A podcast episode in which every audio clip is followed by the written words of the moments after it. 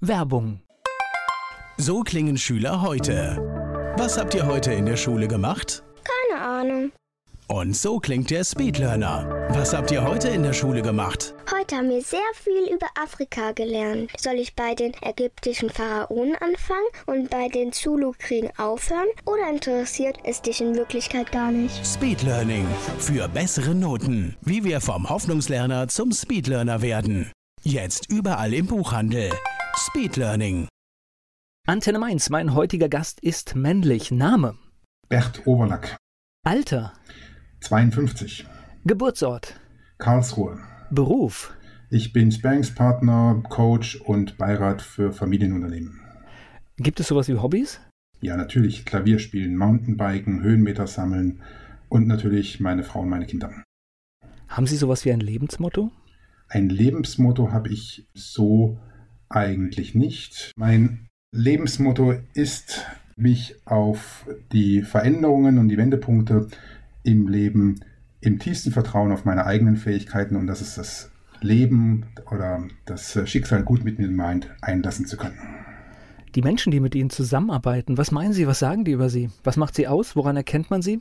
Ich glaube, was meine Freunde an mir schätzen, ist meine Unabhängigkeit. Andere würden es Freiheit nennen. Mein Bedürfnis, meinen Weg zu gehen und auch meine Gedanken denken zu können. Sie würden bestätigen, dass ich ein sehr zuverlässiger und hilfsbereiter Mensch bin, nicht im handwerklichen Sinne, aber wenn es darum geht, mal ein Ohr zu haben, wenn es darum geht, mal ein, auch ein ausführliches Gespräch zu führen, dann jederzeit gerne. Ich bin offen, neugierig, interessiert. Ich habe viele Länder auf dieser Welt entdecken dürfen und jedes Mal ging es mir auch darum, eben Kultur und Menschen zu verstehen und mir ein Bild zu machen, warum jetzt diese Länder diese Geschichte hatten, wie sie sich entwickelt haben und vielleicht auch heute so dastehen, wie sie, wie sie eben sich, wie sie gerade sind. Ich bin tolerant. Ich leide im Moment darunter, dass wir eigentlich keinen Diskurs äh, mehr haben, sondern nur noch den Austausch von Positionen. Und diese fehlende Diskussion, diese fehlende Auseinandersetzung, ich glaube, die tut uns im Moment nicht gut. Bert Overlack, mein Gast hier im Talk bei Antenne Mainz. Bert Overlack ist mein Gast hier bei Antenne Mainz. Er ist Unternehmer und hat einiges erlebt und ich bin jetzt mit ihm verbunden. Sie sind in Baden geboren, ne? Das ist richtig, ja. Weil das ist ja schon immer so die erste Klippe, die man haben kann. Direkt in, in Karlsruhe, geboren, dort auch aufgewachsen? Also ich bin in Karlsruhe geboren, habe auch die ersten beiden Lebensjahre in Karlsruhe verbracht. Dann sind meine Eltern nach Baden-Baden gezogen. Dort bin ich zehn Jahre aufgewachsen und im Alter von, als ich dann zwölf Jahre alt war, sind wir von Baden-Baden nach Rastatt gezogen. Und dort bin ich dann zur Schule gegangen, habe Abitur gemacht und bin irgendwann wieder zurückgekommen. Also aus Karlsruhe logischerweise keine Kindheitserinnerung, aber aus Baden-Baden. Ja, an Baden-Baden habe ich sehr, sehr schöne und sehr konkrete Kindheitserinnerungen. Ich kenne das ja nur von Radiokollegen, die immer Baden-Baden, also Kollegen eines öffentlich-rechtlichen Senders, vor 10, 15 Jahren haben die immer von den alten Damen mit Hunden gesprochen. Ist das so? Ja gut, es, es lässt sich nicht abstreiten, dass es die alten Damen mit, mit Hund nach wie vor gibt. Aber Baden-Baden ist zwischenzeitlich zu einer echt jungen Stadt geworden, mit einer tollen Lebensqualität, mit einem schönen Flair. Ich würde sagen, es ist die kleinste Metropole der Welt. Einfach durch das internationale Publikum, durch das Festspielhaus, ja, die wunderbare Umgebung. Also ich bin nach wie vor ein sehr, sehr großer Freund dieser Stadt. Was macht denn so eine Kindheit in Baden-Baden und dann in Rastatt aus? Was erlebt man da? Was macht man da? Also wir haben am Ortsrand gewohnt, also dann quasi über den, über den kleinen Weg hin, dann ging es gleich auf die Äcker und in die Wälder rein. Und das war so für mich damals, ich sag mal so, ab Grundschule, also so ab dem Alter von sechs Jahren. Ich musste da auch rund anderthalb Kilometer alleine in die, in die Schule laufen. Das war damals vollkommen normal. Für mich ist das verbunden mit unglaublich viel Freiheit, mit unglaublich viel Naturverbundenheit. Auch Gemeinsamkeit, weil natürlich es andere Kinder gab, die eben auch zur Schule gehen mussten. Und es war auch so, dass eigentlich, wenn es jetzt nicht gerade in Regen geströmt hat, dass meine Mutter gesagt hat, so um drei Uhr nachmittags nach den Hausaufgaben, jetzt geht ihr raus und vor sechs Uhr möchte ich euch nicht mehr sehen. Und so war das damals. Und dann waren wir halt, sind halt äh, drei Stunden über die Äcker und durch die Wälder gestreift und haben da unsere Abenteuer erlebt und Entdeckungen gemacht. Und das war einfach eine schöne, rundum schöne äh, Zeit. Hört sich nach einer guten Kindheit an. Jetzt fiel schon das Stichwort Schule. Das ist so eine Lieblingsfrage an meine Gäste. Waren Sie ein guter Schüler? Also ich würde mal sagen, ich war so ein guter Zweierschüler. Also so irgendwo plus minus eine Zwei. Je nach Schuljahr mal ein bisschen drunter, mal ein bisschen drüber. Aber ja, in der, in der Größenordnung. Aus meiner Sicht ziemlich ordentlich. Ja, ja, es war auch. Ich habe ganz andere Sachen gemacht. Insofern, ich, ich, ich, hatte auch meine Fächer, die also jetzt von diesem Schnitt durch deutlich abgewichen sind. Also so ist es nicht. Aber im Schnitt kam es, glaube ich, darauf hinaus. Gleich geht's weiter im Gespräch mit Bert Overlack. Antenne Mainz. Über seine Kindheit und Jugend in Baden-Baden und Rastatt habe ich mit Bert Overlack schon gesprochen. Ich bin mit ihm verbunden hier bei Antenne Mainz. Wie war das nach der Schule? Haben Sie gewusst, wo es hingehen soll, wie das jetzt weitergehen soll im Leben? Ja, eigentlich schon, aber auch wieder so aus heutiger Sicht viel zu oberflächlich.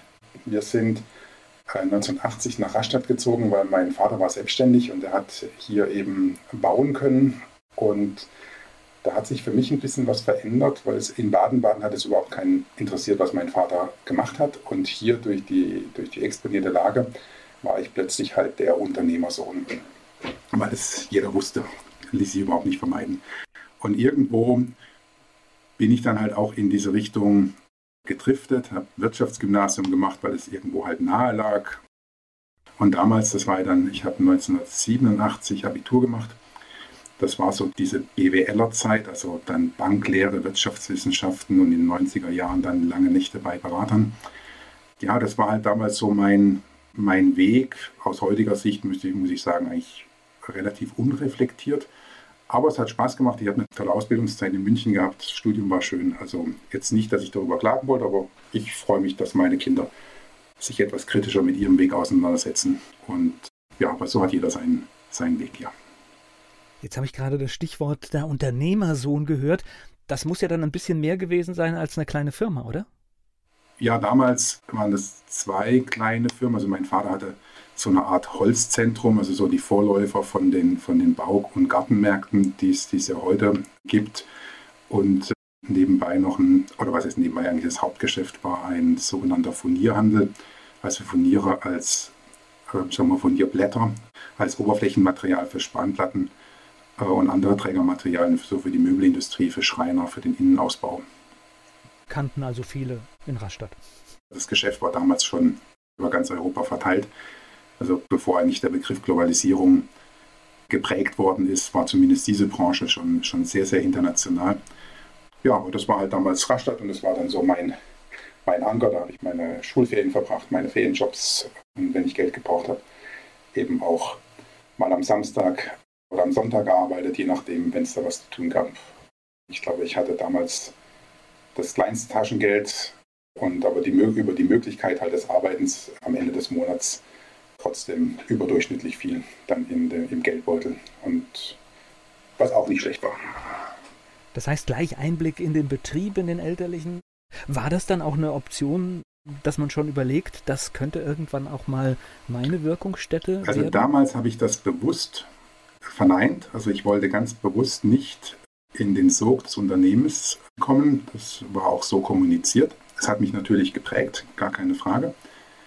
Aber mein Ziel war, nach dem Studium erstmal so meine, meinen eigenen Weg zu gehen, eine eigene Karriere und dann mal möglicherweise zu sehen, was sich daraus ergibt.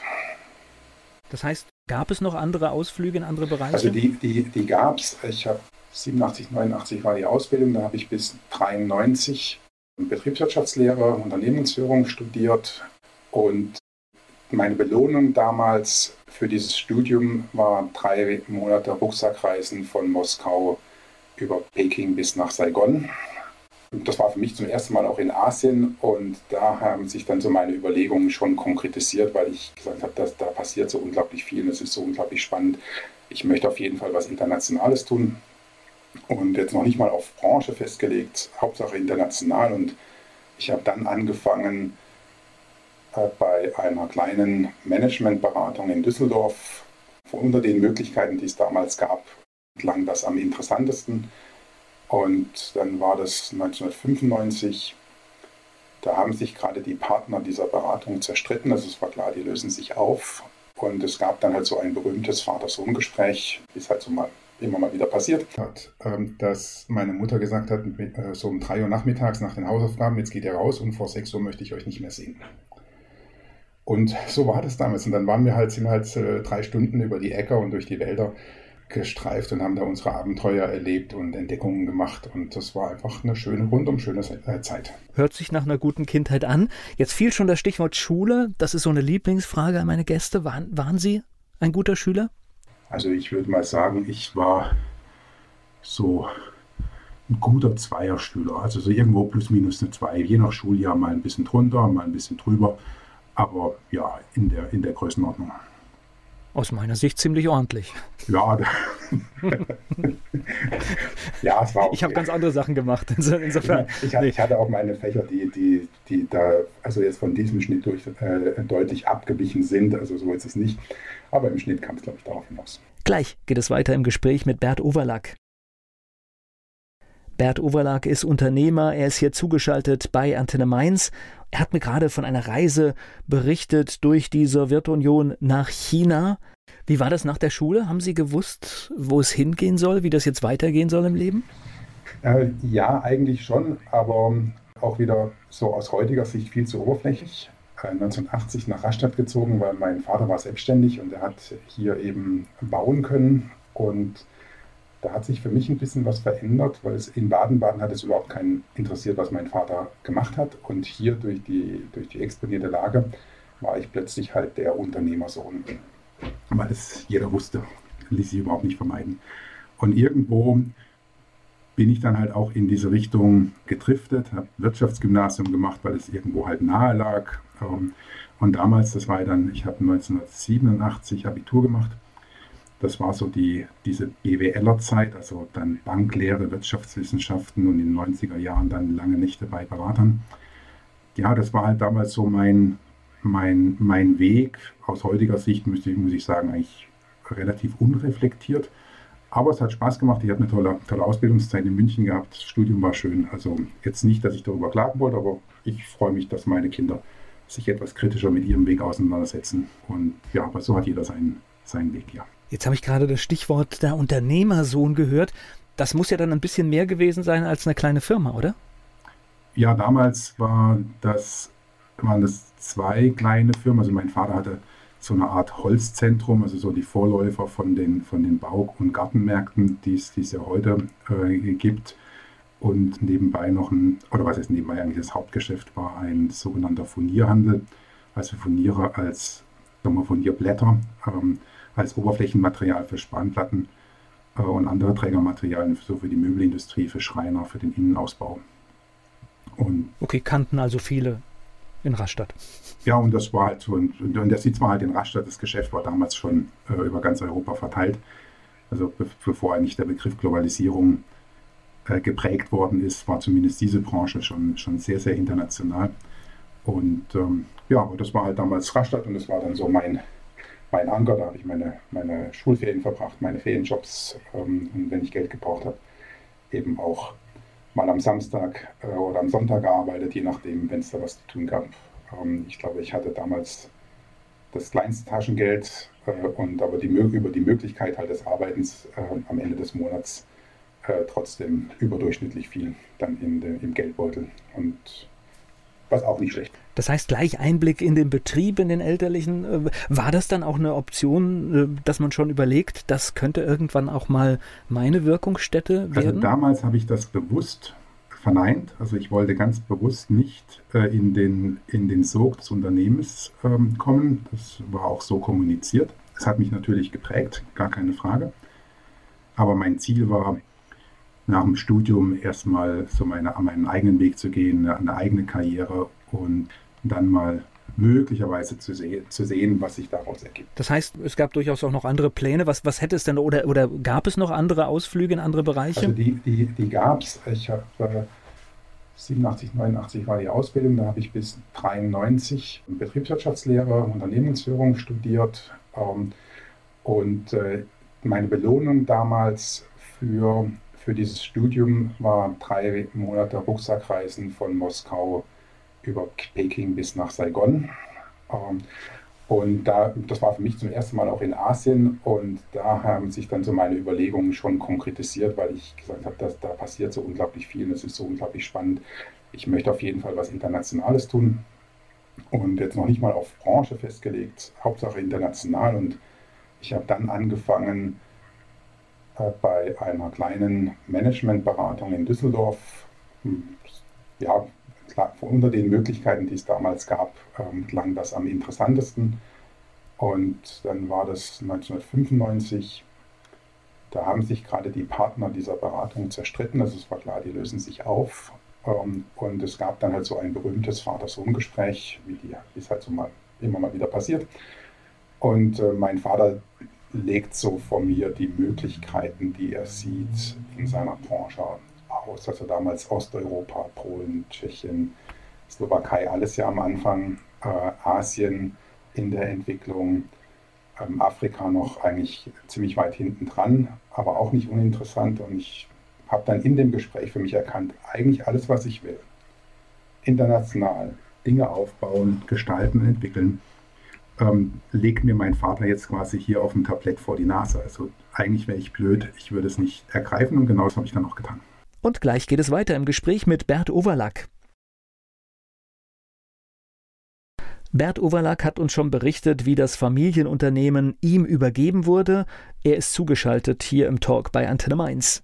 Darf ich noch mal einen Schritt zurück machen? Sie haben gerade von dieser Reise berichtet. Das ist ja eigentlich, äh, wenn, wenn, wenn junge Menschen verreisen, eher eine untypische Route. War das Ihr Interessensgebiet? Ich wollte irgendwas ganz Neues. Und ich kannte zu dem Zeitpunkt weder Russland noch China äh, noch Vietnam. Und es war so vielleicht auch mein, mein Weg, ausbrechen zu, zu können oder halt mal ja aus, diesem, aus dem Deutschland und dem Wohlbehüteten raus. Und wir, es war dann so, dass wir uns zu viert, quasi drei weitere Kommilitonen, damit mal auseinandergesetzt haben, gesagt, was wollen wir denn? Und dann ging das so los, wo wir gesagt haben, komm, eigentlich Asien wäre klasse und wenn wir Asien machen, dann fahren wir doch mit der Transsibirischen Eisenbahn. Das war, hatte, die hatte ja damals schon einen, einen unglaublichen Ruf und Faszination ausgeübt.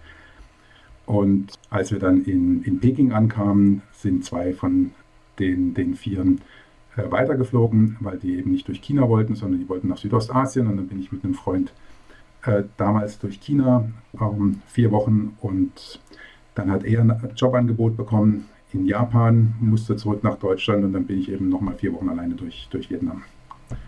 Und ähm, wow.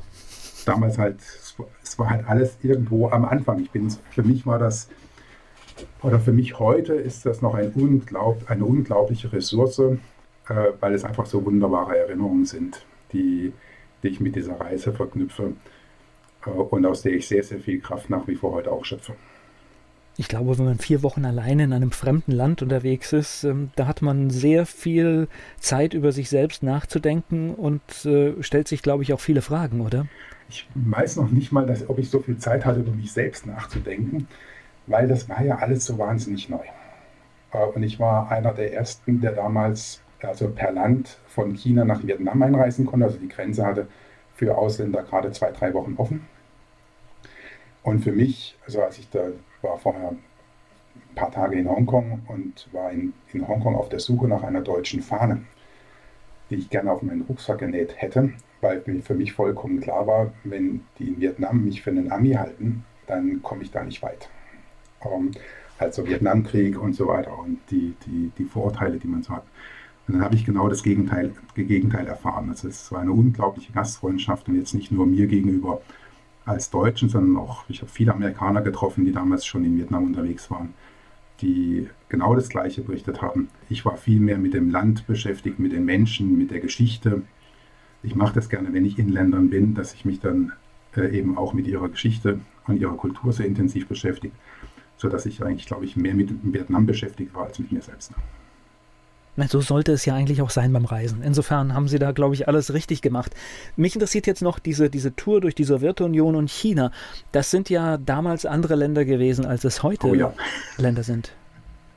Also das war, das war schon abenteuerlich. Also wir sind nach Moskau geflogen, eine Woche nachdem im ich glaube, es war, muss Oktober gewesen sein, 1993, das Weiße Haus äh, in Moskau bombardiert worden ist. Und natürlich saßen wir da tagelang äh, auf Kohlen und haben jeden Tag mit dem Außenministerium gesprochen, wie weit es safe sei oder auch nicht. Und dann kam irgendwann zwei Tage vor geplanten Abflug das grüne Licht, dass, dass wir das machen können.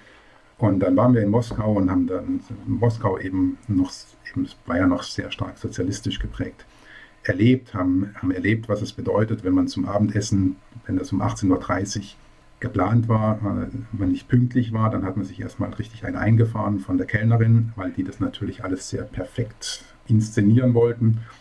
Und jedes zu spät kommen war eine Störung dieser Inszenierung. Und dann diese, diese, diese endlose Fahrt durch, mit der transsibirischen Eisenbahn durch Russland durch, äh, für mich heute ein, ein unglaubliches Geschenk. Ich war danach viele, viele Male in Asien und jedes Mal, wenn ich dann da oben mit dem Flieger drüber geflogen bin, so runtergeschaut habe und gesagt, irgendwo da unten bist du mal mit dem Zug gefahren und ein Gefühl einfach für diese Weite und für diese Länge und für diese Distanzen haben zu können.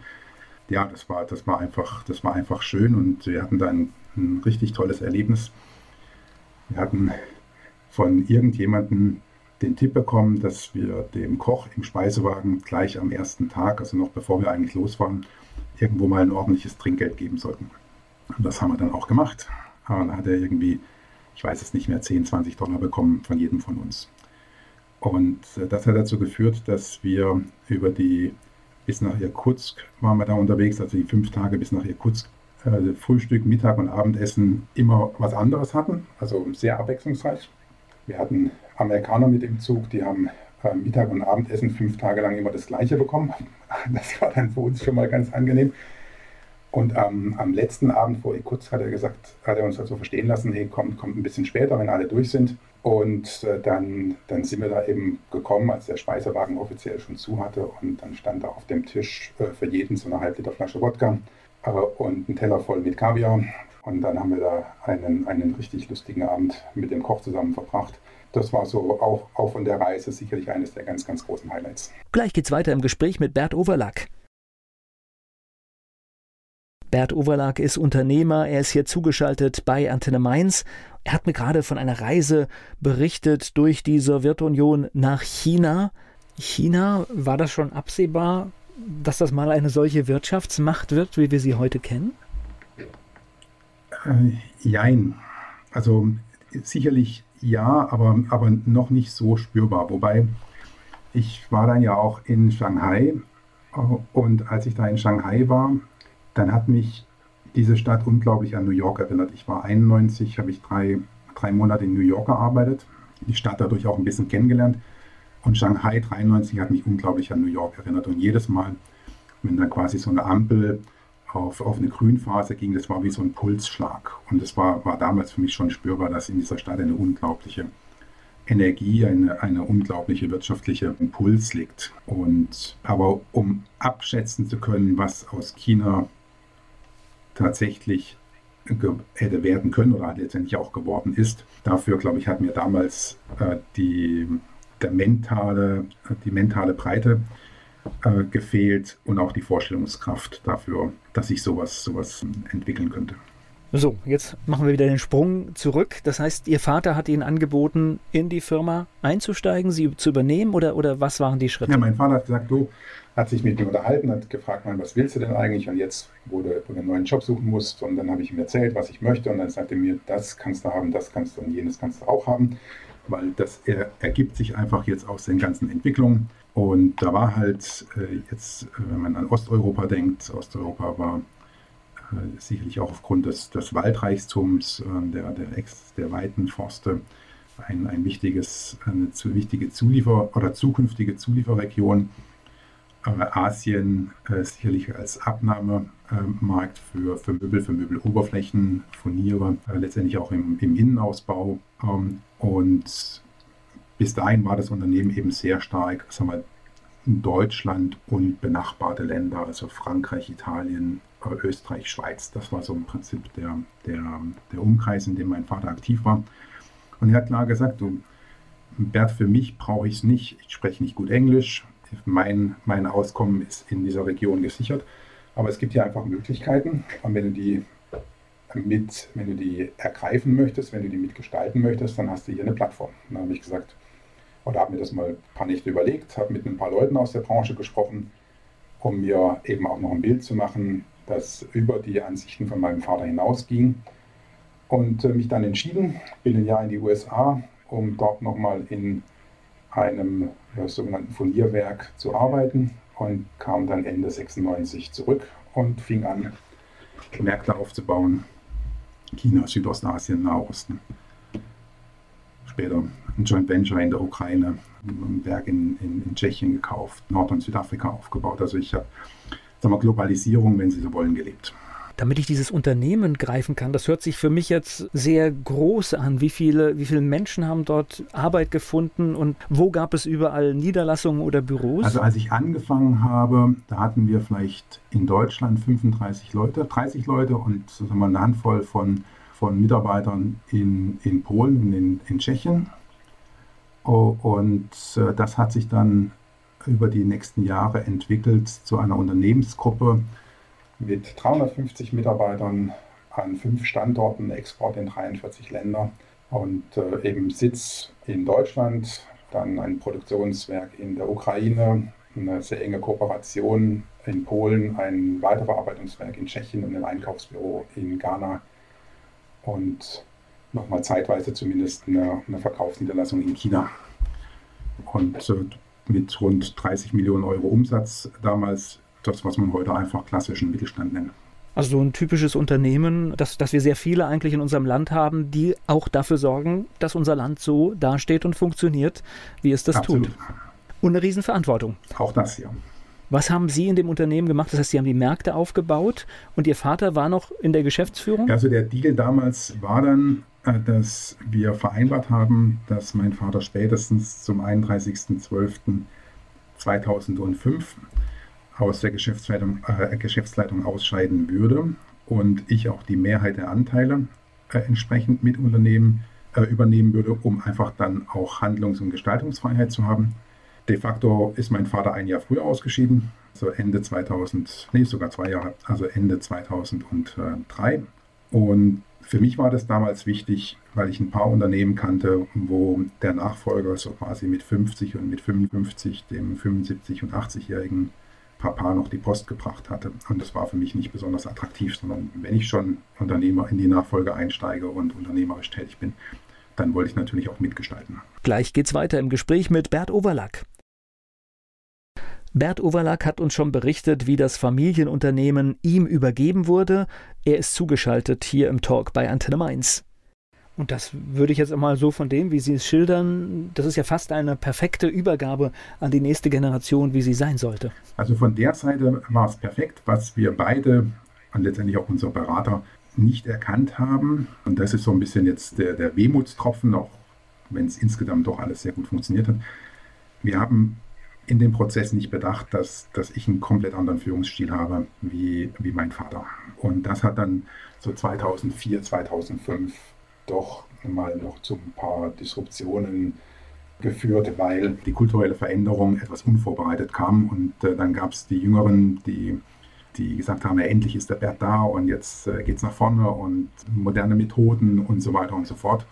Und es gab natürlich auch die langjährigen Mitarbeiter, die mich ja noch als Kind kannten, die sehr stark auf meinen Vater fixiert waren und äh, die wir eigentlich nicht auf diese Veränderung vorbereitet hatten. Das hat ein bisschen gedauert, hat dann auch funktioniert, aber der, der Weg hätte etwas eleganter gehen können. Okay, aber das, denke ich mal, gehört vielleicht auch zu solchen Prozessen dazu. Das heißt, Sie waren dann irgendwann der Alleinige, der im Unternehmen die Geschäftsführung innehatte und letztendlich alle Entscheidungen auch getroffen hat. So ist es. Und das lief gut? Das lief gut, 2005, 2006, 2007. Aber wir hatten 2007 das beste Jahr der Unternehmensgeschichte, nachdem wir ja über diverse Jahre teilweise zweistellig auch gewachsen sind. Es war eine sehr erfolgreiche Phase, haben 2007 mit einer äh, phänomenalen Weihnachtsfeier abgeschlossen als Dankeschön für die, für die Mitarbeiter. War überhaupt Weihnachtsfeier, war eben immer ein, sagen wir, für mich Pflicht in dem Sinne, als dass es eben der Rahmen war, dem ich mich bei, bei den Mitarbeitern auch bedankt habe für das, für, das, äh, für das Engagement unter dem Jahr. Und ja, und das war so eine sehr spannende Zeit. 2007 dann kamen natürlich schon so die ersten Signale hier der Finanzkrise. Aber das haben wir damals noch nicht gemerkt und insofern konnten wir da auch ziemlich sorgenlos feiern. Okay, und dann kam die Finanzkrise. Was ist dann passiert? Dann kam die Finanzkrise 2008. Das haben wir nur bedingt gemerkt. Dann ging es so ein kleines bisschen zurück, aber ich dachte, komm, äh, jetzt äh, sind wir über viele Jahre sehr ordentlich gewachsen. Wenn es jetzt mal ein bisschen langsamer wird und der, der Umsatz 2-3 Prozent zurückgeht, dann ist das ja nicht weiter schlimm.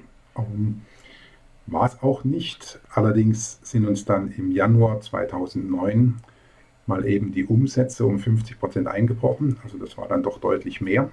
Ähm, und äh, das hat sich dann auch im Februar 2009 nicht verändert. Äh, die Situation war auch bei, bei unseren Branchenkollegen, Wettbewerbern ganz ähnlich. Später habe ich dann gelernt, als ich dann so die Statistiken hatte, dass es ein, ein echter Markteinbruch war, äh, um, um plus minus 50 Prozent.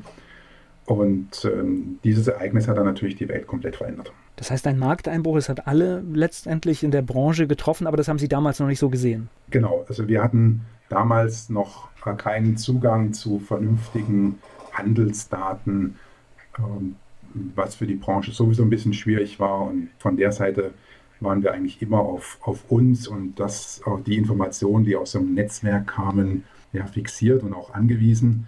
Und erst als ich dann einen Anbieter gefunden habe, das war dann irgendwo vielleicht im Sommer äh, 2009, der mir entsprechende Handelsdaten liefern konnte, dann konnte ich anhand dieser Werte eben sehen, was tatsächlich in Europa und weltweit passiert ist.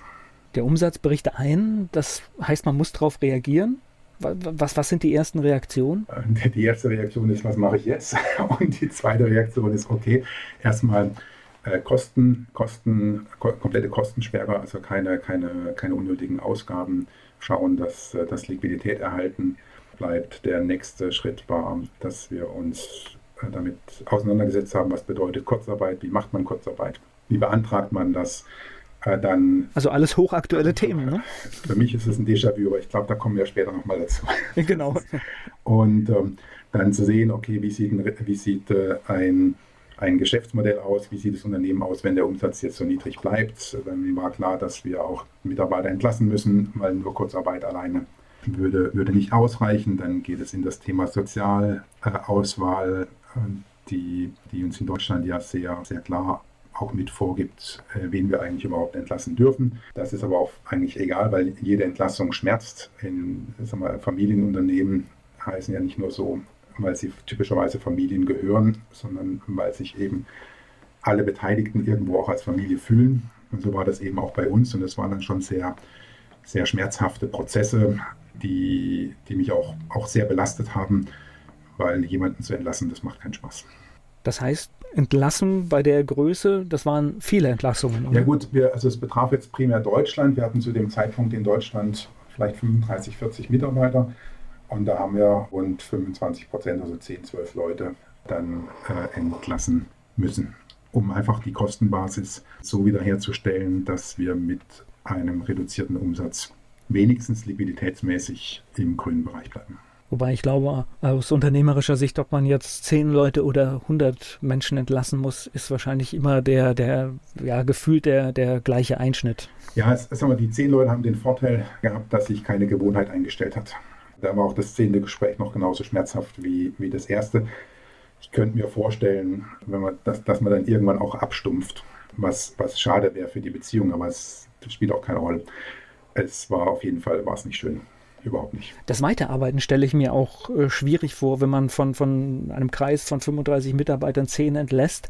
Da äh, kippt ja auch die Stimmung vielleicht bei den anderen 25, die da bleiben. Ja, das hat Gott sei Dank gut funktioniert. Also es gab diesen, diesen klaren Durchhaltewillen, was ich zu der Zeit denke, ganz gut gemacht habe, war die Kommunikation mit den Mitarbeitern. Es natürlich jetzt dann auch erst, wenn, wenn, wenn Entscheidungen zu treffen waren oder auch getroffen, getroffen worden sind. Aber ich habe schon darauf geachtet, dass, dass, äh, die, dass die Mitarbeiter auch in den Auslandsgesellschaften, die ja sehr genau beobachtet haben, was da in Deutschland passiert, äh, dass sie nachvollziehen können, was ich tue und warum ich es tue und auch wissen, warum es aus meiner Sicht keine Alternative gibt.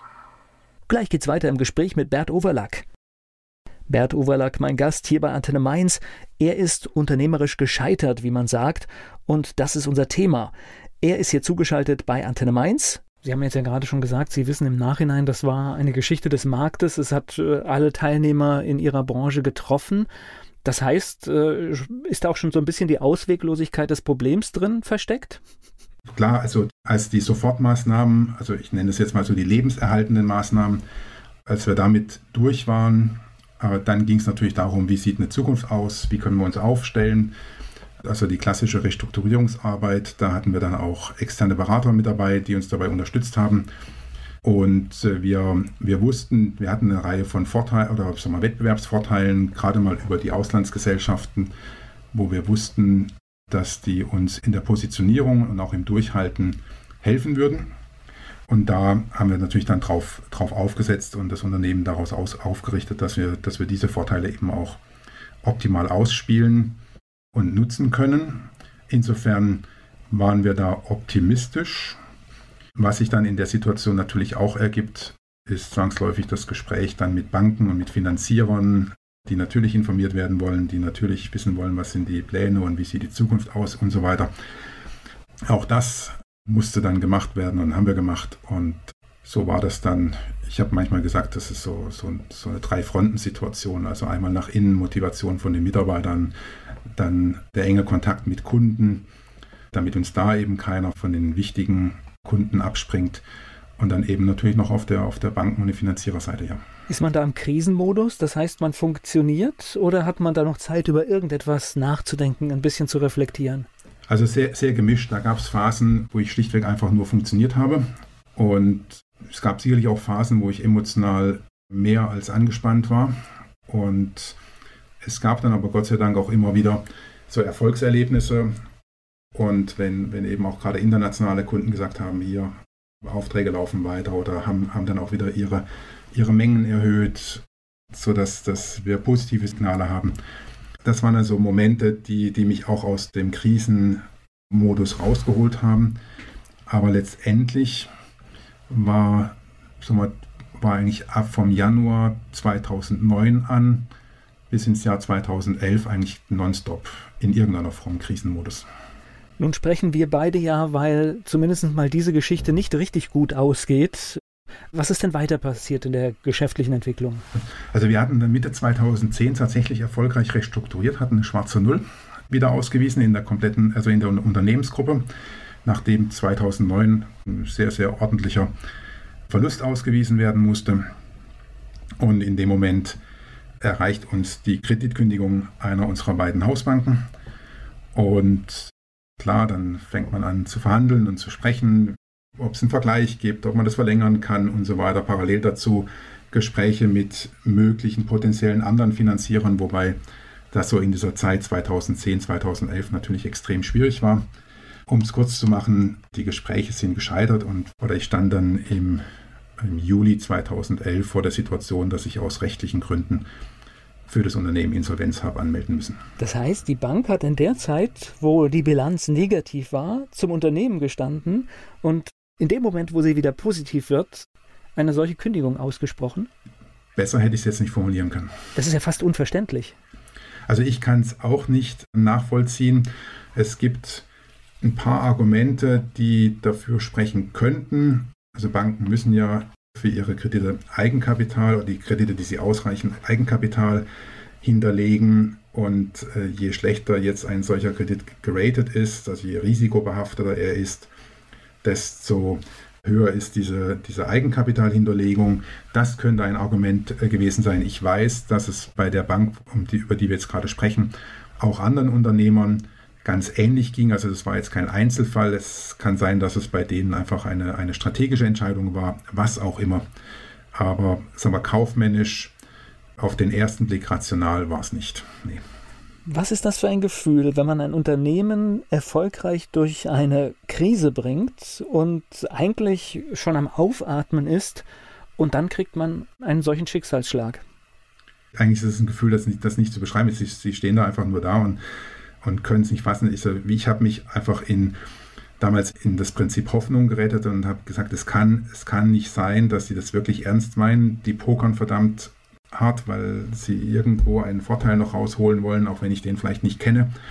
Aber ich konnte mir nicht vorstellen, dass eine Bank freiwillig 95 Prozent abschreibt und das war die Quote, die jetzt auch tatsächlich so bis sogar 105 Prozent, die bei rauskommt. Das war auch, das hatten wir schon ausgerechnet, andere Banken hatten es auch ausgerechnet. Ich kannte die Zahl und für mich war es nicht nachvollziehbar, dass es hier kein, keine, keine Vergleichsmöglichkeit gibt. Aber was auch immer die Bank dazu bewogen hat, es war so, ich musste im Endeffekt damit leben, ich musste damit zurechtkommen, dass meine Einschätzung falsch war. Aber sie stehen da, oder ich stand da und konnte es eigentlich nicht fassen. Ja, war, eigentlich surreal.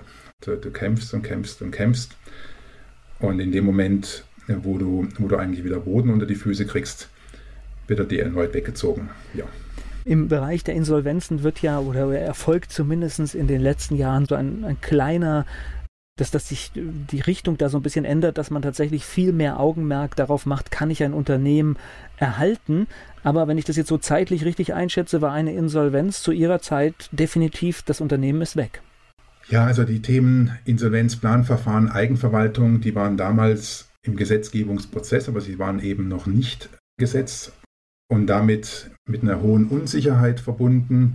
Ich weiß, dass wir das damals mit unseren Beratern diskutiert haben oder eigentlich nicht damals, sondern äh, irgendwo vielleicht sogar schon 2009. Und in der Situation 2011, wo das ja eigentlich hätte klar werden oder klar sein müssen, dass man sich auch damit nochmal auseinandersetzt, ich glaube, da war ich einfach emotional schon zu durch, als dass ich das nochmal von mir aus selbst hätte initiieren können. Das war ja damals schon zwei Jahre im Prinzip Restrukturierung, zwei Jahre Kampf an, an mehreren Fronten. Und ich glaube, da war ich einfach nur noch im Funktionsmodus am Ende und so oft mit dem Versuch, irgendwo den Kopf über Wasser zu halten. Gleich geht's weiter im Gespräch mit Bert Overlack.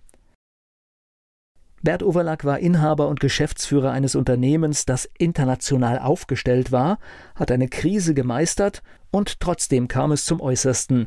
Er ist mir hier zugeschaltet bei Antenne Mainz. Das heißt, man wickelt auch eine gewisse Zeit lang das mit ab, was man die ganze Zeit aufgebaut und dann auch noch erhalten wollte. Richtig. Was macht das mit einem? Also solange ich in dem Funktionsmodus war und äh, ja einfach Dinge tun konnte und wusste, was ich zu tun habe und so ein bisschen auch in, in Pflicht und Rollenverständnis verankert war, dann ging das alles, weil da konnte ich mich drauf beziehen. Richtig schwierig, schwierig wurde es dann, als klar war, dass ich die Auslandsgesellschaften nicht kaufen kann und dass es dann eben endgültig aus ist und da ist dann auch für mich eigentlich alles zusammengebrochen und dann da ist dann auch nichts mehr gelaufen. Das heißt, also Sie haben noch versucht, Sie haben noch versucht, da was zu retten? Ja. Okay. Aber es ist halt ein Bieterprozess und wenn es dann jemand anders gibt, der eben mehr bezahlt, dann bekommt er es. Und das war in meinem Fall das ausländische Management, also von den jeweiligen Auslandsgesellschaften, die natürlich ihre Chance äh, gesehen haben, ergriffen haben das hat dann nochmal so eine Durchstoßkomponente. Ja, und da war dann einfach für mich Ende. Es kommt dann der Tag, an dem ist man mit all dem durch. Es gibt nichts mehr zu organisieren, es gibt nichts mehr zu tun. Und was passiert dann? Dann passiert nichts. Dann passiert einfach nur Leere. Irgendwo, ich bin noch wochenlang eigentlich ganz normal jeden Tag morgens in mein Büro. Also die, die Immobilie ist noch bis Ende Januar oder so weiter gemietet oder die Büroräume gemietet gewesen, weil die Buchhalterin noch mit aktiv war. Und ich habe mir also sowas wie Normalität suggeriert, obwohl es da ja nichts mehr für mich zu tun gab, aber irgendwo zu Hause wollte ich auch nicht. Und wusste erstmal überhaupt nicht, was ich mit der Situation und was ich mit mir in dieser Situation anfangen soll. Das war einfach nur ein großes, ganz, ganz großes Loch. Okay, aber irgendwann kommt der Tag, da ist das Büro dann auch nicht mehr da. Irgendwann kommt der Tag, dann ist das Büro nicht mehr da. Irgendwann kam der Tag, ich hatte noch ein Seminar in Oxford gebucht, so ein Leadership-Seminar. Das war auch bezahlt und dann bin ich dahin, dachte, jetzt kommst du, gehst du endlich mal hier raus und mal jetzt fünf Tage Abwechslung. Ist auch kein Fehler. Das war dann auch mal ganz wichtig, um Distanz zu gewinnen. Und das war dann so eine internationale Gruppe von, weiß nicht mehr, 15, 18 Führungspersönlichkeiten. Und das hat mich dann ein bisschen gefangen, weil ich natürlich erzählt habe, wo ich gerade stehe, wo, wie es mir gerade geht, was mir passiert ist. Und ich dann sehr, sehr viel Zuspruch bekommen habe von den anderen, die, die anderen Teilnehmer, die teilweise Ähnliches erlebt haben. Eben auch schon mal eine Insolvenz oder einen Zwangsverkauf oder wie auch immer. Aber auch die fünf Tage waren irgendwann vorbei. Dann kam Weihnachten, was dann sicherlich erstmal sehr schwierig war. Einerseits, andererseits so die Familienfeste und Events natürlich auch wieder etwas wie Normalität liefern und bieten.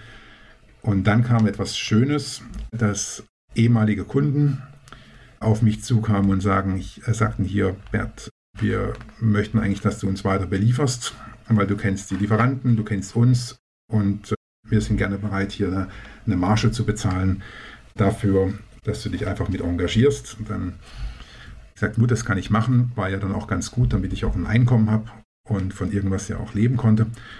Das war keine Vollzeitgeschichte, das war irgendwo ein paar Tage im Monat, die mich das beschäftigt hat, aber es war halt wieder eine Beschäftigung und die ja mich halt mit einem halben Fuß zumindest in der Vergangenheit nicht festgehalten hat, aber ich konnte halt da noch drauf Bezug nehmen und war noch so ein bisschen im vertrauten Kreis. Und dann bin ich 2011, dann 2012, Anfang 2012 auf, weil ich hatte ja Zeit, um irgendwo habe ich mich mal dann ein bisschen im Internet recherchiert und oder, oder geschaut, einfach so gegoogelt, kreuz und quer und bin auf ein ein Fernstudium in Australien gestoßen und gesagt, du hast eigentlich die letzten Jahre gar nichts gemacht. Fernstudium ist, ist interessant, mal was Neues, ähm, hast eh Zeit. Habe mich da eingeschrieben, hatte dann jede Woche eine Art Webinar. Was kann ich denn tun? Welche Perspektiven bietet sich? Natürlich war die Überlegung hier, dass ich mich irgendwo als Geschäftsführer bewerbe. Habe das auch gemacht. Bin auch zu dem einen oder anderen Gespräch eingeladen worden. Habe dann aber in dem Gespräch, äh, weil ich es ja noch nicht verarbeitet habe, sicherlich nicht die Leistung und die Überzeugungskraft rübergebracht, die notwendig gewesen wäre, um sich als, als Geschäftsführer zu qualifizieren. Und sagen wir so, der erste positive Impuls in, in die Richtung, der kam, das war 2013, irgendwo im Frühjahr, als ich einen Unternehmensberater getroffen habe, der mir von einem Freund empfohlen worden ist, an dem mir sagte, man, Herr Overlack, nachdem er so meine Geschichte gehört hat, genau solche Leute wie Sie brauche ich. Ich brauche nicht nur diejenigen, die super toll analysieren können, sondern ich brauche diejenigen, die Geschichten haben und die auch mal wissen, wie die andere Seite des Erfolgs aussieht. Und damit bin ich dann eigentlich ungewollt, unvorbereitet in das Thema Beratung reingerutscht. Das war dann so, sagen wir, die ersten Zeichen einer Perspektive, aber noch lange nicht die emotionale Verarbeitung. Gleich geht's weiter im Gespräch mit Bert Overlack. Insolvenz, das ist für jede Unternehmerin, für jeden Unternehmer mit das Schlimmste, was ihm mit dem Unternehmen passieren kann. Und das ist auch meinem Gast passiert, Bert Overlack. Er ist mir zugeschaltet, hier im Talk bei Antenne Mainz. Sie haben erstmal funktioniert und irgendwie weitergemacht, aber wann kam denn die emotionale Verarbeitung der ganzen Sache? Die emotionale Verarbeitung, die, sagen wir so, der Wendepunkt bei der emotionalen Verarbeitung, der war 2015. Ich habe bis dahin geglaubt, dass ich das alles alleine kann. Also, dass ich keinen Therapeuten brauche, dass ich keinen Coach brauche, keine Unterstützung, weil ich würde es schon alleine hinkriegen, bin reflektiert genug und äh, ich bin, was Sport anbelangt, auch eher ein Ausdauermensch als jetzt ein Kraftmensch. Und für mich war das halt ein Ausdauerthema. Irgendwann kommst du schon zum Ziel. Und diese Einschätzung war falsch, äh, weil ich mir eigentlich vier Jahre lang was vorgemacht habe. Und 2015 hat mich ein damals Bekannter angerufen und gesagt, dass gescheiterte Unternehmer für eine Konferenz bei der EU-Kommission in Brüssel gesucht werden, ob ich mir das vorstellen könnte. Und da habe ich gedacht, okay, Brüssel ist weit weg, da kennt mich keiner, kannst ja mal probieren. Dann war ich in Brüssel. Wir waren sechs Unternehmer aus ganz Europa, die, die so ihre Erfahrungen, ihre Geschichte präsentiert haben.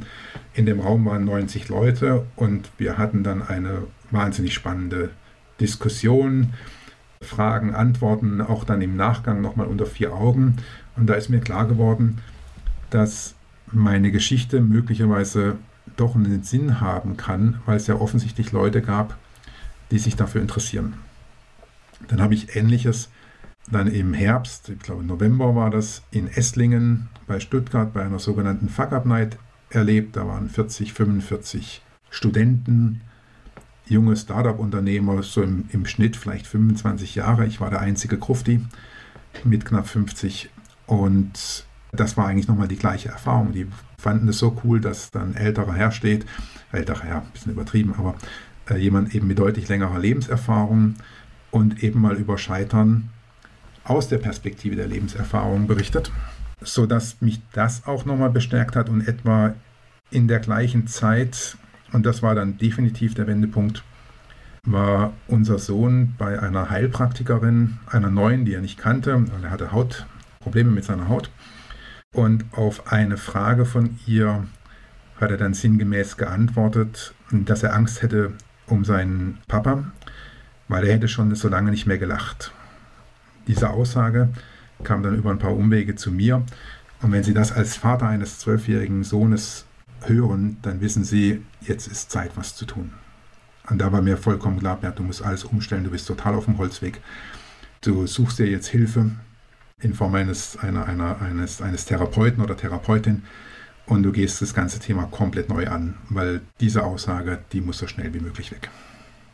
Das heißt, im Prinzip haben Sie gar nicht gemerkt, dass gewisse Emotionen in diesen Jahren gar nicht mehr vorkamen? Richtig. Ich war so in meinem Trott, in meinem Selbst, ja, man könnte schon fast sagen, Selbstmitleid immer wieder, das war, das war nicht chronisch depressiv, aber es gab immer wieder auch verlängerte depressive Phasen. Und irgendwo war ich da in meinem Film drin. Meine Frau, die Kinder haben mich eigentlich nicht erreicht. Sie haben sicherlich immer wieder probiert. Wir hatten da auch immer wieder schön, da waren auch mal schöne Urlaube dabei oder so, aber es war halt nie wirklich raus. Es ging immer wieder runter, mal ein bisschen hoch, dann wieder ein bisschen runter. Ja, und da war ich in meinem Film und habe nicht erkannt, ja, halt dass, ich, dass, ne? ich, dass ich im falschen Film sitze. Das heißt, es war tatsächlich funktionieren, ne? würde ja. würd ich sagen. Einfach, es lief einfach ab, aber ohne, ja, dass man emotional eigentlich sein Leben lebt. Richtig. Also das war einfach nur weiterleben, irgendwie weiterleben und möglichst nicht an die emotionalen Themen ran. Und dann kam der Moment, fremde Hilfe zulassen und das hat Veränderung gebracht. Das hat, ja, das war dann, das war dann wirklich der Wendepunkt. Das hat natürlich auch nochmal etwas gedauert, aber ich habe dann sehr schnell eine für mich sehr passende, sehr gute Therapeutin gefunden und die hat äh, mich dann sehr, sehr kompetent und sehr zielsicher aus meinem Dilemma heraus begleitet und ist auch heute nach wie vor vielleicht jetzt weniger therapeutisch, aber als Supervisorin, Lebensbegleiterin, wie auch immer man das nennen mag, oder unterstützt mich da, weil ich einfach die Erfahrung gemacht habe, wie wichtig es ist, jemanden zu haben, mit dem man sich einfach über eigentlich alles austauschen kann. Gleich geht's weiter im Gespräch mit Bert Overlack. Bert Overlack ist Unternehmer. Er ist mit seinem Unternehmen gescheitert und er ist mir jetzt zugeschaltet hier bei Antenne Mainz. Kann mich nicht daran erinnern, dass wir vor fünf oder vor zehn oder vor 15 Jahren in Deutschland eine Kultur haben, in der man offen über das Thema Scheitern sprechen konnte. War das vielleicht auch das Problem, Klar. dass äh, Scheitern nicht im öffentlichen Raum stattfindet, sondern etwas ganz Privates, Zurückgezogenes ist? Da, da haben Sie vollkommen recht. Also für mich war klar, dass Scheitern, dass die Insolvenz ein Makel sein würde. Zumindest war das meine Unterstellung. Das war auch definitiv in, in manchen Bereichen so, in anderen Bereichen überhaupt nicht. Sagen wir so aus dem Freundeskreis, aus dem befreundeten Bekanntenkreis, da gab es überhaupt keine negativen Reaktionen. Selbst aus dem Bereich unserer früheren Geschäftspartner, Kollegen, überhaupt nicht, weil die kannten mich ja, die wussten, wie ich Geschäfte mache. Und die kannten ja auch die ja, Situation. Die halt auch, aber ja. dann so im, im ferneren Umfeld, gerade mal wenn, wenn, die, wenn es dann Geschäftsleute waren, Unternehmer, vielleicht auch ein bisschen älter, mehr so in Richtung Generation von meinem Vater, da habe ich das schon gemerkt, dass, es, ähm, dass ich da eigentlich unten durch bin. Was ein Problem ist, also es gibt ja durchaus, wenn man jetzt in die USA schaut, da ist es tatsächlich im Lebenslauf nicht unbedingt ein Nachteil. Das heißt, Oft wird da sogar nach Leuten gesucht, die irgendwo gescheitert sind, weil man davon ausgeht, wer groß gescheitert ist, zieht auch seine Lehren daraus. Das kommt so ein bisschen drauf an, wo sie in den USA sind. Also das ist, ja, das ist da, da ich habe hab mich dann wieder mit, in meinem Buchprojekt damit beschäftigt und ich wollte das nicht einfach nur nachplappern, sondern habe das dann durchaus auch mal recherchiert. Aber vom Grundsatz haben Sie recht.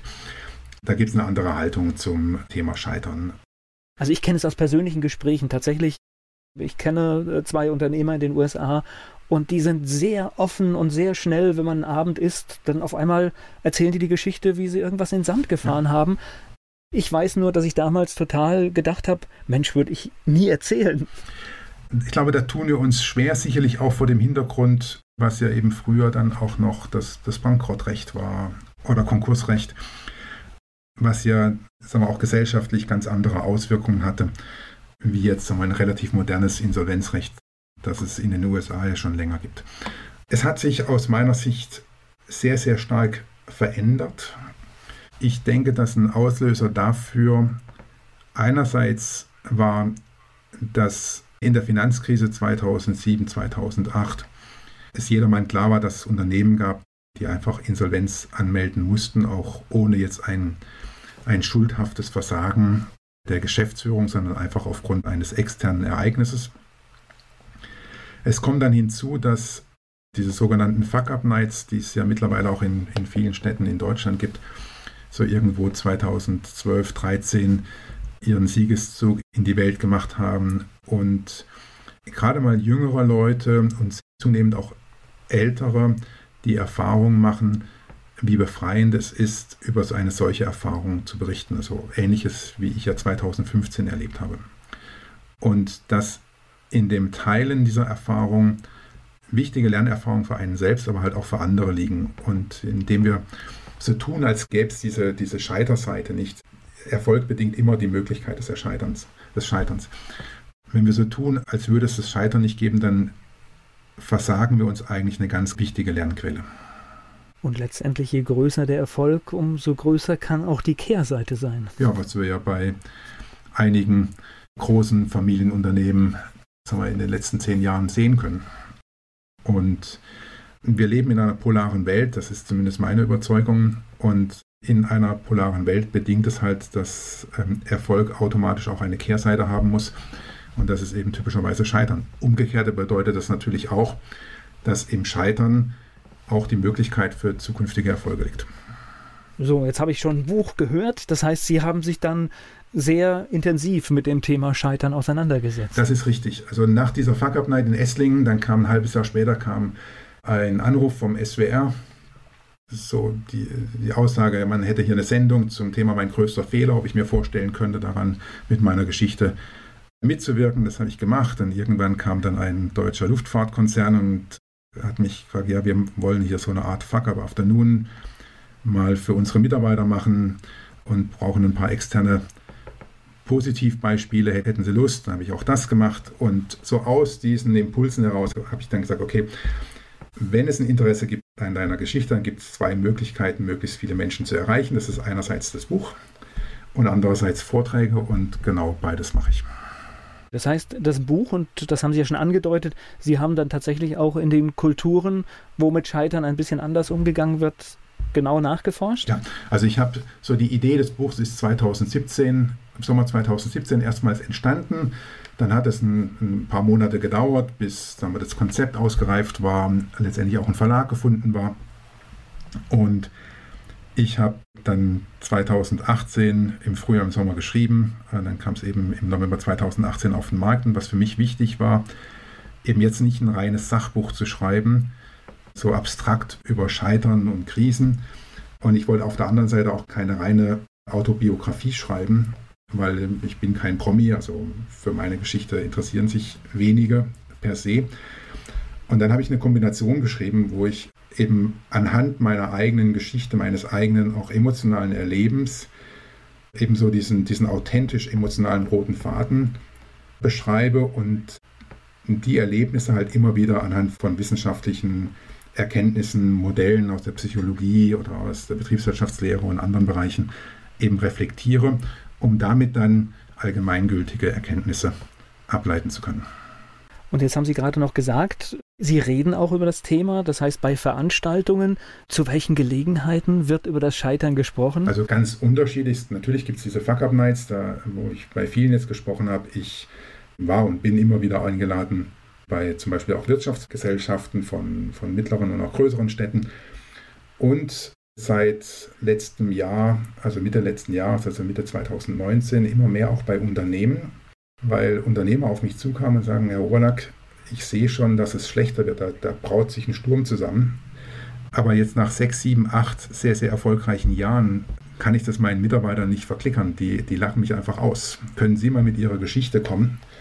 Weil Ihnen nimmt man das ab. Und dann habe ich eben gerade mal im Herbst letzten Jahres bei einigen auch größeren Unternehmen mal eine, eine, Keynote gehalten zum, zum Thema zwischen Spitzenzeiten und Existenzängsten oder zwischen Spitzenzeiten und Sturm und eben anhand meiner Geschichte dargelegt, was ich gerade so in der Weltgeschichte wahrnehme und dass das dann alles so wahnsinnig schnell aktuell wird, wie jetzt in dieser sogenannten Corona-Krise, das war auch damals nicht im geringsten absehbar. Es geht gleich weiter im Gespräch mit Bert Overlack. Bert Overlack, Unternehmer mit vielseitiger Erfahrung, hier zugeschaltet bei Antenne Mainz. Wenn Ihnen damals, kurz nachdem diese Insolvenz durch war, Sie eigentlich nicht mehr ins Büro mussten, erzählt hätte, dass das mal eine Geschichte wird, mit der du auf der Bühne stehst, hätten Sie das geglaubt? Hätte ich Ihnen den Vogel gezeigt. Und das ist noch eine sehr wohlwollende Beschreibung. Das ist, nee, nee, überhaupt nicht. Also ich, ich hatte schon so tief in mir das Gefühl, dass es einen Sinn hat, weil ich an den Sinn von Ereignissen glaube. Aber ich war nicht im geringsten in der Lage, diesen Sinn zu erkennen und auch nur einigermaßen zu erahnen. Das war einfach nur ein diffuses Gefühl, was vielleicht auch wichtig war, um mich durch diese ganz schwierige Zeit auch über Wasser zu halten. Aber da hätte ich sie ausgelacht. Ich gesagt, niemals. Jetzt schauen wir tatsächlich mal auf die aktuelle Situation, weil ich denke, auch wenn hier von der Bundesregierung anderes versprochen wird, ich glaube, es kommen bei weitem nicht alle heil durch diese Corona-Zeit und es werden viele wahrscheinlich scheitern und auch da bleibt der Geschmack zurück. Ich habe eigentlich alles richtig gemacht. Das Unternehmen lief bis Mitte März bestens und jetzt kommt etwas, was ich nicht sehen kann, was ich nicht greifen kann und vielleicht ist in zwei, drei Monaten der Traum ausgeträumt. So geht es im Moment vielen. Die schlichtweg die Ohnmacht, sagen wir, die Umstände nicht gestalten zu können, hier quasi über Nacht mit einer Situation konfrontiert zu werden, auf die die wenigsten vorbereitet waren oder vorbereitet wurden. Und eigentlich jetzt nur dastehen zu können und sagen, ich muss mich dem fügen. Natürlich kann man in, in gewissen Rahmen vielleicht auch, auch handeln, aber wenn Sie heute Gastronom sind und die Gäste nicht zu Ihnen kommen können, dann, ja, dann können Sie noch irgendwo ein bisschen Ihr Delivery Service machen, aber, aber viel mehr Möglichkeiten haben Sie auch nicht. Das, da, da sind Sie ohnmächtig. Ja. Ja, und ich sage jetzt einfach mal, ich habe einen Freundeskreis, äh, das ist, das ist Spitzengastronomie.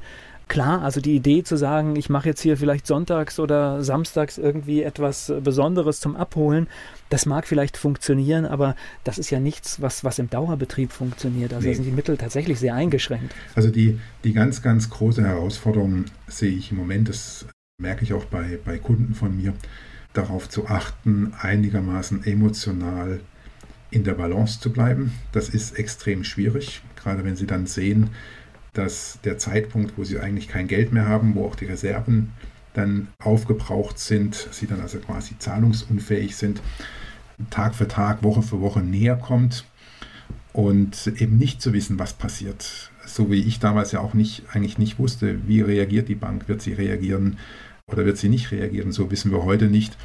Was passiert nach Ostern? Werden die Bestimmungen am 20. April gelockert oder geht es nochmal ein paar Wochen so weiter? Wir wissen es einfach nicht.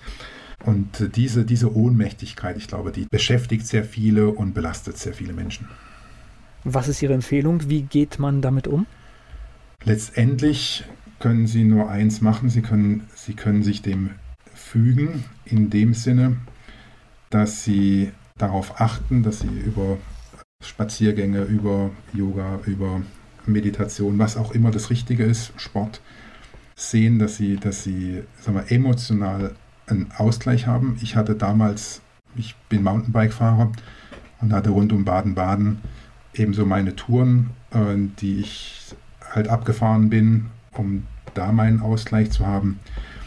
Was ganz wichtig ist, ist zu sprechen mit der Familie, wenn das geht, mit Freunden, mit Kollegen, sich auf jeden Fall Gesprächspartner zu holen. Geteiltes Leid ist halbes Leid, heißt so schön, aber da steckt unglaublich viel Wahrheit drin, zumal ich immer wieder die Erfahrung mache und das bestätigt bekomme in dem Moment, wo jemand über seine Situation, über seine Erfahrung spricht, diese strukturieren muss, weil sonst können sie nicht darüber reden.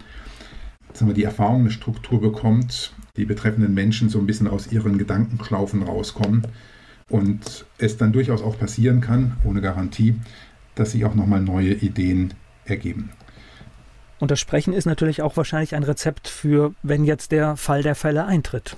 Wenn der Fall der Fälle eintritt und ein Unternehmer, eine Unternehmerin, ihr Geschäftsführer für sein Unternehmen Insolvenz anmelden muss, auch dann ist es extrem wichtig. Es ist aus meiner Erfahrung nach äh, so für die emotionale Balance einen Gesprächspartner zu haben, wo man einfach jetzt nicht nur das faktische Ereignis, sondern auch das, das eigene persönliche Wohlbefinden oder die persönlichen emotionalen Zustände mal äußern kann und damit ja teilen kann, ist extrem wichtig.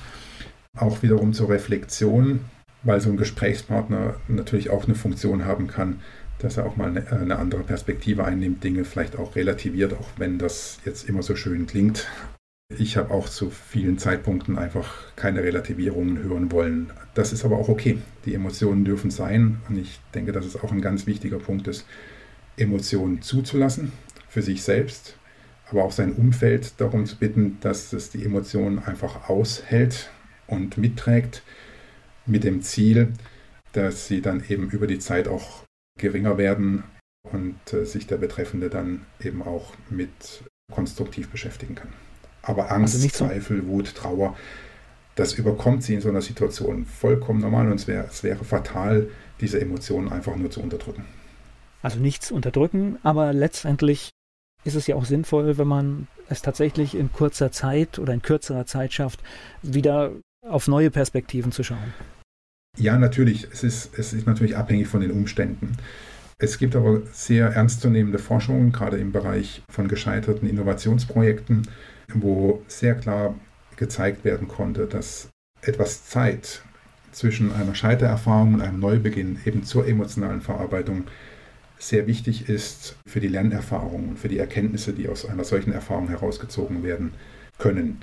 Und daher darf es auch sein, dass man nicht am nächsten Tag, bildlich gesprochen, schon wieder als der unternehmerische Held dasteht und jetzt hier die, die großen Aktionen plant, sondern dass man sich vielleicht Zeit für sich selbst nimmt, um auch die Erfahrung zu reflektieren, um zu sehen, okay, komm, was macht das mit mir, warum reagiere ich so, warum bin ich so betroffen, was kann ich aus dieser Situation lernen und was möchte ich eigentlich aus der Situation für meine Zukunft mitnehmen, für mein Handeln, aber genauso auch für mein Denken und für meine persönliche Entwicklung. Gleich spreche ich weiter mit Bert Overlack. Bert Overlack, Unternehmer, im Talk hier bei Antenne Mainz. Jetzt haben wir schon viel von dem Buch gehört, aber wir haben überhaupt keinen Titel gesagt. Stimmt. Das, das wäre noch wichtig. schlechter Marketingmensch. Ähm, nein, das Buch hat den Titel Fuck Up das Scheitern von heute sind die Erfolge von morgen und ist äh, im Wiley Verlag erschienen. Der Titel Fuck Up, der ist natürlich nicht ganz unkontrovers, aber ich habe leider bis heute keinen anderen Begriff gefunden, der die Emotionalität des Scheiterns so prägnant und so kurz rüberbringt wie eben Fuck Up. Und manchmal braucht man klare Worte. Jo.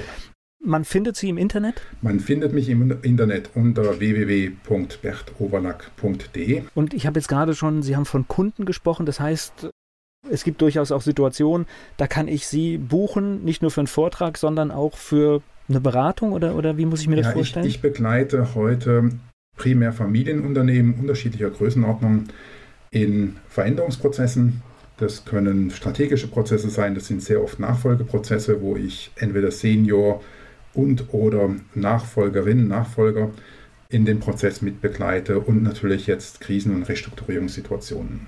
Ich mache das als Coach, wenn die Person primär im Vordergrund steht. Ich mache das als Sparingspartner, wenn es eben um Unternehmer und Unternehmen geht und bei größeren Unternehmen auch als Beirat in einer mehr formalisierten Funktion.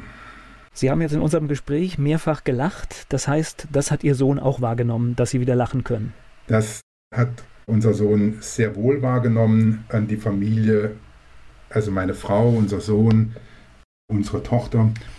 die sind sich alle einig, wenn sie heute gefragt werden, und das kommt immer mal wieder vor, wenn sie sich ihren Vater oder Ehemann anschauen, heute und vor zwölf Jahren, ob sie mit dem vor zwölf Jahren tauschen wollten, dann sagen alle drei ganz klar Nein.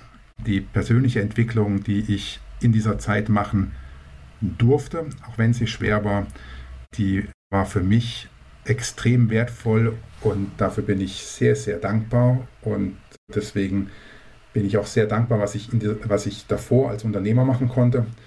Aber ich bin auch sehr dankbar dafür, dass ich heute der bin, der ich bin. Ich bedanke mich für das Gespräch. Ich danke Ihnen. Schönen Sonntag.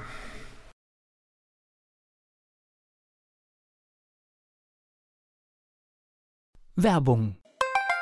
So klingen Schüler heute. Was habt ihr heute in der Schule gemacht? Keine Ahnung. Und so klingt der Speedlearner. Was habt ihr heute in der Schule gemacht? Heute haben wir sehr viel über Afrika gelernt. Soll ich bei den ägyptischen Pharaonen anfangen und bei den Zulu-Kriegen aufhören? Oder interessiert es dich in Wirklichkeit gar nicht? Speedlearning. Für bessere Noten. Wie wir vom Hoffnungslerner zum Speedlearner werden. Jetzt überall im Buchhandel. Speedlearning.